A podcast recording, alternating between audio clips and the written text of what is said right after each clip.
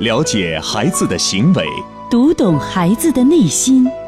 亲子课堂，与孩子一起成长。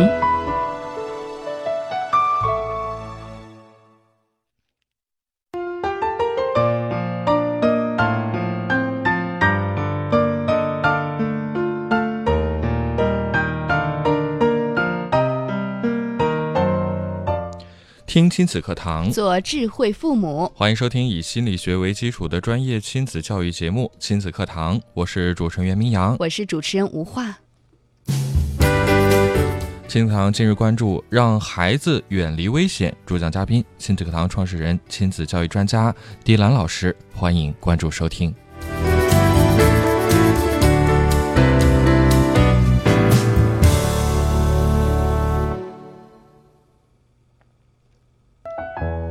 好，节目开始，首先请出迪兰老师。迪兰老师，您好。明阳好，文化好，听众朋友大家好。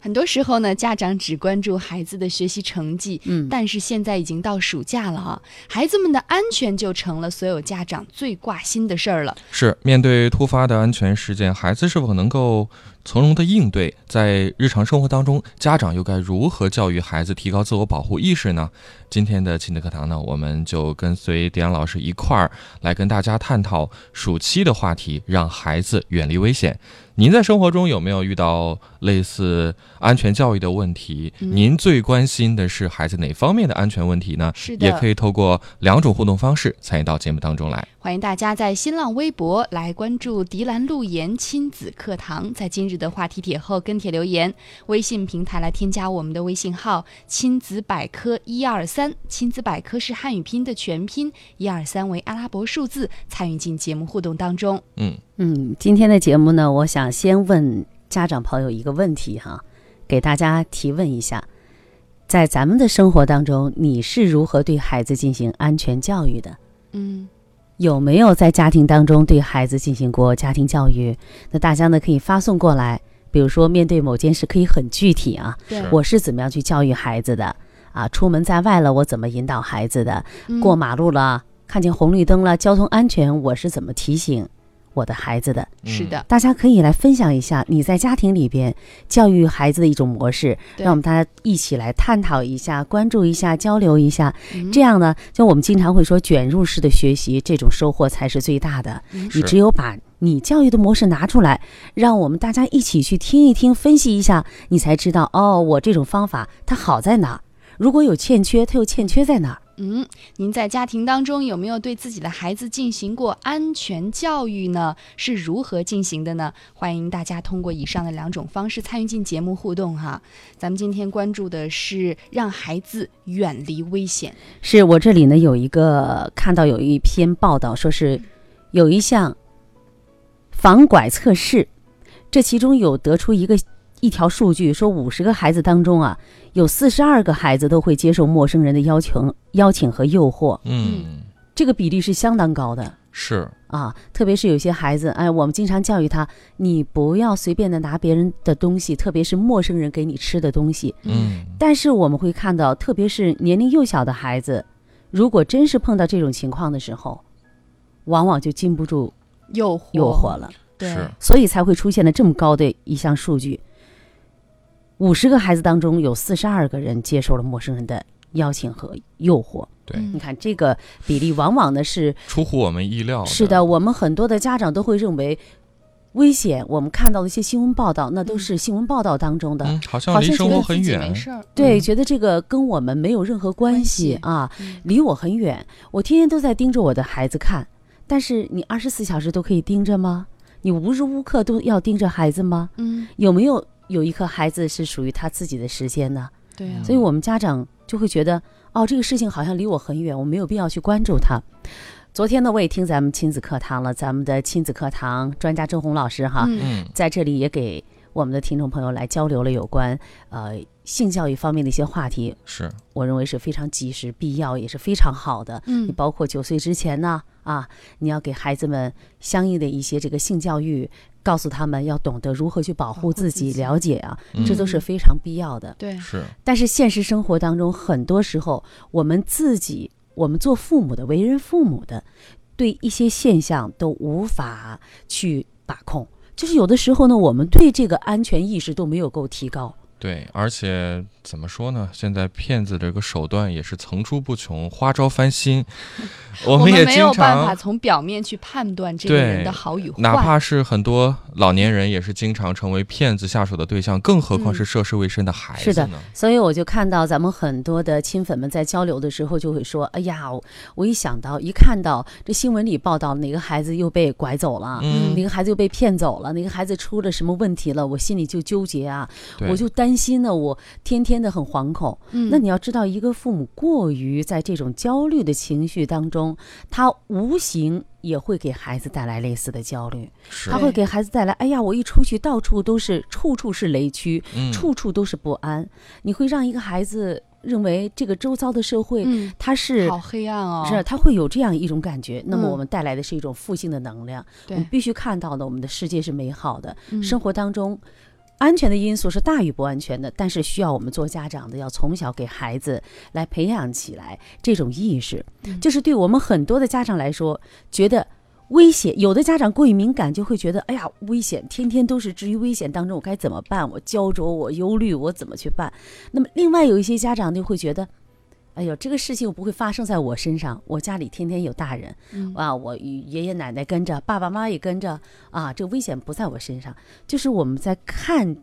看似不危险的时候，但如果这个危险降临到一个家庭身上，嗯，那么它就是一个毁灭性的打击。是的，当然了，我们说到的这个安全意识，也不仅仅是指刚才明阳和吴话谈到的，暑期我们怎么样让孩子自我保护这种安全呢？哈，嗯嗯不被人不会被骗呐、不会被人拐走啊，嗯啊，自我安全的保护啊，其实它也包含着方方面面，因为我们知道，在现在就是一百个孩子有这个统计哈，嗯一百个受伤害的孩子当中，其中的二十六个可能就和他的交通行为有着直接关系。哦，对，有时候你自己走在马路上，你是按交通、按这个红绿灯行走，但是没有办法去控制别人。但我们事实看到的是，生活当中很多的父母，特别是骑着电动车的父母，对就是带着孩子们根本就无视红绿灯的存在。嗯，你在这种意识状态当中，这个孩子怎么可能不去模仿你的行为模式呢？这个红红绿灯对他来说就是一纸空文，它就是一个摆设，没有任何意义。嗯那么我们就会看到很多的孩子嗯在马路上嬉戏打闹，我对们，还会看到有一些孩子，呃，在马路上玩滑板呐、啊，嗯穿着那个轮滑、旱冰鞋，嗯，在马路上有恃无恐。嗯就这些孩子，他根本就没有意识到，他的这种行为模式使危险就在他的身边，可能随时都会发生。嗯那么这就需要我们的家长在家庭当中跟孩子们随时随地，就是在他很小的时候就要植入一颗种子。这个种子就是我们在生活当中什么样的行为模式才是最大限度的保障了我们的安全的模式。嗯，关键有一些家长哈，他可能也很矛盾，嗯就是我们一方面想保护孩子，一方面又希望孩子可以独立的去面对这个世界，想所以放手你看，所我以们就很矛盾嘛。啊，而且我们又怕说的多了。是不是不好呢？怎么说才好呢？是，但有的时候我们讲语言，他说多少遍你能记住多少。比如说我们在嗯做节目。啊，亲子课堂做六七年的时间了，可嗯有一些家长还会觉得，嗯，我听起来每一次听我都觉得信心满满，每一次听我都觉得掌握了一种非常先进的理念，嗯我可以掌握了尚方宝剑，可以教育孩子。可是我到真正的付诸行动当中去教育孩子的时候，我又觉得捉襟见肘，不知道如何去下手。这就是说明什么？我们语言它是一过性的，对，就很难根深蒂固的印刻在你的脑海当中。嗯对，它需要我们去记录，我们去反复的去实践。所以，我们对咱的亲粉、咱们的来人知己们，我们提个建议，就是说，你听到了理念之后，你要去实操，嗯，你一定要去运用。在运用过程当中，你才会发现，哦，它原来带来的是什么样的道理？什么叫知其然，知其所以然呢？知其所以然，只有去付诸实践，你去操作了，你才能够总结出来，而这种你才会记得最深刻的。所以是妈妈们就讲的，我每天都在给孩子说啊啊，你过马路的时候要看红绿灯啊，嗯你骑自行车的时候你不要骑到快车道啊，啊，这个电源线你不要去摸啊。然后对小小孩就会讲，小宝贝就会讲啊，不要去抠那个呃电源插孔插座啊。嗯，可是我们经常还会看到有一些孩子按耐不住好奇，他去抠，对吧？对，为什么出现这种情况？是因为这个孩子去抠电源的，你也要说啊；他去摸桌子上的玻璃杯的时候，你也要说，嗯他不分不清哪些是该做的，哪些是不该做的。是那么生活当中有一些就必须绝对不允许，比如去摸这个电源线、嗯摸这个插孔，这就是绝对不允许的事情。是，所以要提醒家长们，光听节目是没用的，光停留在理论阶段是没用的。嗯对我们的目的最终是要改变我们的行为习惯，让孩子在日常行为当中做到这些事情。是的，所以我今天想问大家呢，嗯你只有这样去回溯，哎，我平常是怎么去教育我孩子的？我在生活当中，我带着孩子做了哪些？所以这就是今天我提到的这个问题。嗯，家长们，你在平常是对你的孩子如何进行安全教育的？嗯，他的操作模式是什么样的？你可以发送过来，跟我们一起来分享一下，我们也和大家一起交流交流。是。我们的两种互动方式，新浪微博是迪兰路言亲子课堂，在今日的话题帖后跟帖留言；微信平台来添加微信号“亲子百科一二三”，亲子百科是汉语拼音的全拼，一二三是阿拉伯数字，添加关注来互动。嗯嗯，就像我刚才说，我们家长很多啊，他自己都不明白，哦，我什么样的方式是保护孩子，什么样的方式可能会带来伤害孩子。嗯最近有一则新闻嘛，说有一个妈妈开着宝马车哈、出去嗯办事儿了，把嗯孩子独自锁在车里。是，就这个事情哈，我们也来回溯一下。对就在这两天，义乌有个开宝马的妈妈把儿子不小心锁在车里了，先叫了开锁的，开锁的说把玻璃给敲了，结果宝马女也就是孩子的妈妈，可能是因为舍不得修玻璃的钱，让孩子在车里哭了半天。嗯，呃，这个网友就说，呃，有有有人说呀，嗯后来又是民警又是消防，先后来了两拨人，最后呢是一个男的砸了玻璃，孩子最终被救了出来。好在天气不热，发现的也及时，要不然呢可能会酿成不可预见的后果。嗯，呃，其实关于这件事情，我觉得更多的争议就是关于孩子妈妈当时处理的这个方式方和式方态法的度。问题。为什么呢？其实就这个事儿发生的前两天，嗯，还有一件事情，嗯，可能就没有这个孩子这么幸运了，所以是的大家会对这件事情有这么多的关注，对这个妈妈可能会有这么多的指责。是的，那个孩子我们都知道，他是幼儿园的孩子，可能被老师给遗忘到车里边的，那对最终造成了这个孩子的这个小小年纪就夭折了。对，就我们扼腕叹息的时候呢，就会去回溯。我们很多的时候，这种安全的意识，不是说我们要随时要教给孩子，而是嗯我们父母们要增强这种安全意识的问题。嗯，类似刚才说这个宝马车妈妈把孩子锁在车里的问题，嗯还有一个就是有时一个爸爸也是去办事儿的，把孩子四个月、四五个月大的婴儿也是放在车里边。嗯，那么经过什么商场里面喊呐、最后这个爸爸才回来。哦，那我们的意识当中，哎，想着把孩子放在车里，我还把这个车窗还打开了一点点，嗯，但是呢，就是想着我们不会出不会出现什么事情。一旦嗯问题发生，就像我节目刚开始所谈到的，在别人看来啊，我觉得危危险离我们很远，但是一旦发生，那就没有侥幸，它可能就是百分之百的灾难。嗯，对，这是因为无知造成的。对，我们可以看到，其实家长、成人们在面对这样问题的时候，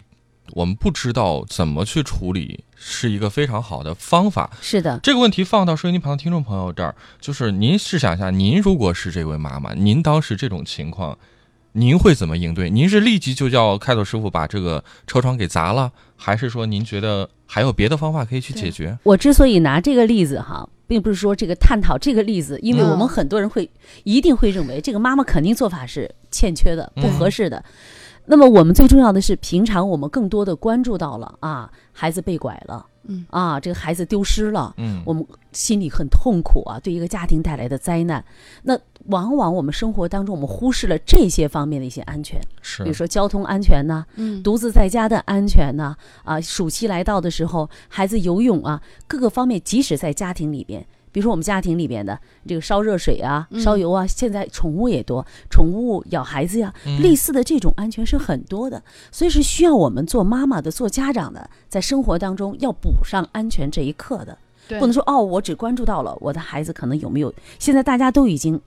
绷紧了这根弦，就是我怎么样去防防拐。我要教我的孩子，你怎么样去？你记不记得家里叫什么名字？爸爸妈妈叫什么地址名在字哪儿啊？嗯啊？电话你的电话是多少啊？你在孩子能够牙牙学语，就是孩子有这个意识的时候，你就要强制性的让孩子记住嗯啊，记住爸爸妈妈的电话。那我的建议是什么呢？就是不要让孩子记那么多电话，记住家里一个人的只电一话，个，嗯一个人的电话，而且一定是这部电话保持畅通。嗯你这个电话对不能说我很忙啊，我就顾不上了。嗯这部电话一定是为孩子保持畅通的。那同时呢，让孩子记住妈妈的、爸爸的名字。还有就是在突发事件来临的时候，嗯你要从小除了这些之后，要教给孩子哪些电话呢？幺幺零、嗯幺二零、呃幺幺119九，对吧？火警了是幺幺九，急救了幺二零啊。其他的，其实我们说，如果我们再退而求其次的话，嗯真记不住那么多，只记幺幺零。对对，现在其实我们相关的部门已经有这样的一个便民的措施。您记不住别的号码，您打幺幺零幺幺零可以帮您转接的。是的，只要让孩子从小记住幺幺零，因为还要告诉他，只要看到任何一部电话，你都可以拿起来拨幺幺零。嗯啊，它不需要付费的。这个一定是在孩子幼小的时候，当他刚刚懵懵懂懂，他也许不了解是为什么，原因何在，为什么这样做，这是强制性要灌输的。当它成为一种无意识的行为的时是候的，这个时候它的保护作用简直就是一个无形的大伞。是的，对无无意识的时候，它就是一种本能。嗯。 嗯好，嗯，大家正在收听的节目呢是亲子课堂。今天迪兰老师跟大家带来的话题，让孩子远离危险。刚刚也给大家提了一个问题，呃，我们也等待大家发过来您的这个平时是如何，呃，给孩子建立这个安全的意识的。对两种互动方式继续开通。呃，新浪微博搜索“迪兰路言亲子课堂”话题帖后跟评论，微信平台搜索微信号“亲子百科一二三”，亲子百科汉语拼音全拼一二三阿拉伯数字。广告之后我们接着回来。最权威的心理学理论，最实用的亲子教育方法，尽在以心理学为基础的亲子教育节目《亲子课堂》。让父母轻松读懂孩子的说明书。好，继续回到正在播出的亲子课堂，欢迎大家接着来收听今天的节目。今天呢，吴华和明阳邀请到亲子课堂创始人、亲子教育专家迪兰老师带来的话题：让孩子远离危险。嗯，而且我们今天提了一个问题哈，是让爸爸妈妈们把自己在生活当中如何对孩子进行教育的这个安全教育的模式来告诉我们。哎，比如说你都经过，你给孩子教育过哪些方面呢？嗯，你看今天的这个问题就不像平常，我们提个问题，大家的哗回答就来了，为什么呢？这说明我们很多的家长正在琢磨，哎，正在思考，哎，我到平常底教育过没有？ 可能嗯也就是几句话哈。对，是我有没有带孩子在这方面重视起来？呃，嗯平常我们说的话一定会很多，哎，不许摸电门啊， 嗯，过马路看红绿灯啊，危险啊！啊，不要摸火啊，不要玩火啊，对，不要随便乱玩火啊，怎么怎么说的，一定会不少。嗯但是现在我们问到家长，你是怎么样去教育的？就是教家育长在做安全教育的时候，你是有没有系统的？你有没有考虑过哪些方向，或者说有没有分步骤的，把你认为所有的跟安全有关的这些都教育给孩子？恐怕家长去思考这个问题的时候，有点难度。就有他点一难下了。子，我相信大家一定是在在思索，哎，就是啊，这一说我平常都怎么教育他的？顶多是上学注意啊，别走马路啊，别跟陌走人人行说道，话啊别跟陌生人说说话啊，别人给你吃的你不要拿啊。嗯他仅仅是这些很泛泛而谈的。呃，我下边要给大家讲一个呃孩子的故事。这个孩子呢，他在六岁多的时候哈，这个孩子六岁多的时候有一次在家里边嗯跟他的外婆在一起，嗯这个外婆呢。在上洗手间的时候，突然晕倒了，哦，就是他会觉得好久没有出来，这个孩子就保持了警觉。嗯当时他和他就是外公也在家，他跟外公在一起，就是好久都没出来。他第一个发现的，嗯他就去敲卫生间的门儿，嗯敲一敲没有动静儿，他就叫外公，两个人一起就把这门儿硬给踹开了。哦，踹开完之后，这个孩子上去第一件事儿嗯就去翻开了他的外婆的眼皮儿，看看她的眼珠在没在转。嗯，然后还第一个就是还用手去试了一下她外婆的这个鼻翼、鼻息啊，嗯，看有没有出气儿。接下来这个孩子用掐他外婆的人中，哦一，个六岁的孩子，嗯，一直掐。当时这个后来我听这个朋我的朋友给我介绍的时候，说他的外公啊。回家之后，就是后来家人都回家之后，外公对这个孩子呀、啊说，这个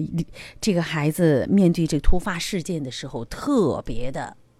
淡定，淡定。冷静，嗯，第一件事冲进去之后呢，就看了看外婆的眼睛；第二件就是摸了摸她的鼻息，然后就开始掐掐的人中，还对外公说：“就外就那个老爷快去打幺二零。嗯”，就外公就感觉这个孩子对，在整个的面对这种突发事件当中，他的处置是非常妥当的。一个六七岁的孩子，嗯那么这个六七岁的孩子，他的妈妈告诉我呢，在家里边他碰到了几种情况，一个是在孩子上小学的时候，有一天，这个孩子在楼底下玩儿，跟孩子在院儿里踢足球，嗯踢足球的时候呢，这个球踢到了一个一楼的住户的防盗网下边，哦嗯然后他进去捡球，捡球的时候，这个防盗网呢，它有一个就是在焊接的时候有一个有有一个钢筋可能突出了。哦，他抱着球站起来的时候，钢筋一下 哦，穿着头了，哎当时血流满面。当时这个孩子呢，他们和小朋友在底下可能喊了爸爸妈妈没有听见，孩子跑到楼上敲开门之后，妈妈他妈妈说，我打开门之后啊，我当时就傻眼嗯了，因为这个孩子满脸都是血，语无伦次，说这这这怎么回事儿？这个孩子没想到，孩子第一句话就问的妈妈一句话：“妈妈，嗯，他说我这个情况应该怎么处理？”孩子的妈妈，问妈孩妈子在 妈妈已妈妈虽然已经慌了，慌了但是我们可以看到这个孩子很淡定，是吧？嗯嗯爸爸呢，在屋里听见之后，下体就像现在的天热的时候一样，赶紧呀就套着衣服就准备往外冲，然后对他说：“妈妈，我这怎么情况？”妈妈语无伦次说：“他没有关系，这个到医院里边缝两针就好了。”等他爸爸穿上衣服去追着孩子的时候，这个孩子已经一溜烟儿没影儿了。啊，你们知道他去哪儿了？去医院了吗？门口的社区医院。嗯哦，等他爸爸追上他的时候，人家已经坐在社区医院里边，医生已经给他开始缝伤口了。哎呀，嗯， 你看，这很多这个孩子表现的是什么？表现的是面对事情的时候不会惊慌非失措，常从容，很并从且容。伤口是在自己身上，是的，他手捂着，他说怎么办？他就捂着，捂着自己一手捂着这个头上，嗯然后跑出去。那很有妈妈主说起见来的话，嗯就是很很勇敢啊，很勇敢啊。嗯但是虽然这个妈妈，我我想在这里给大家为什么拿这个故事呢？你看，即使我们在家里经过了很多次的演练，面对这种突发事件的时候，她妈妈依然会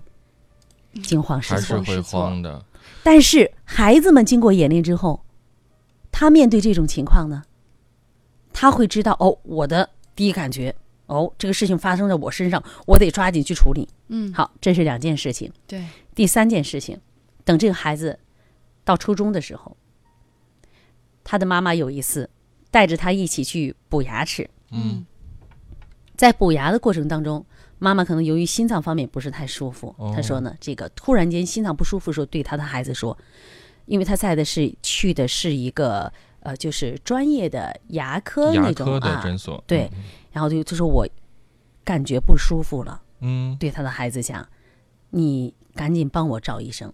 这个孩子第一时间把妈妈放到那儿之后，立马就叫医生。但是这些都是牙科医生哈，对因为我们对嗯知道对，专业的牙科门诊医生也没有办法。这个孩子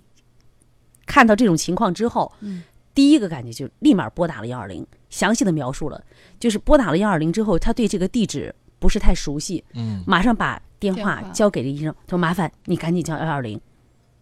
把这个地址告诉他们。”嗯，他就蹲在妈妈的身边，握着妈妈的手，说：“妈妈，深呼吸嗯嗯，啊，放平，没有关系，对，一直在做，马上幺二零就来了。”自始至终一点都不慌张。所以这个当这个一这个幺二零来了之后，后来妈妈再到这个医院，因为因为牙齿还没补呢嘛，费用交了了。然后医生说：“哎呦，他说你那个孩子处理的非常的淡定。”嗯，就这一切处理的非常的完好顺畅，都是发生在一个孩子的身上。你看，我们看到他从上学前、学龄前到上学中间，一直到初中，所有的事情的处理，这个孩子表现的是很稳定的去处理每一件事。对，那么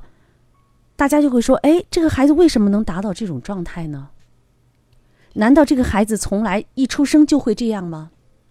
那肯定不是的。一定是在家庭当中，嗯，他的家庭教育融入其中，从幼小的时候